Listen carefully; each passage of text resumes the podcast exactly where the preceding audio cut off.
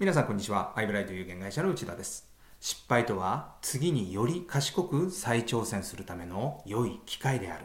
これはヘンリー・フォードの名言です。偉人は失敗しないのではなく、失敗の対処が秀逸と言えるでしょう。この話は保険営業に通じます。トップセールスは断られないのではなく、みんなと同じで断られます。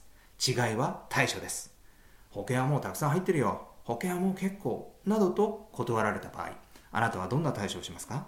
詳しい話もしてないのに断るなんて見込みなしと判断するのはチャンスを逃します。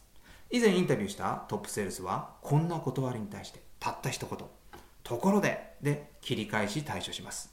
保険はもう結構と社長に言われたらところで社長と対処して次の話につなげてしまいます。ところでたった4文字ですが効果抜群。ぜひあなたも断りの対処で使ってみてください。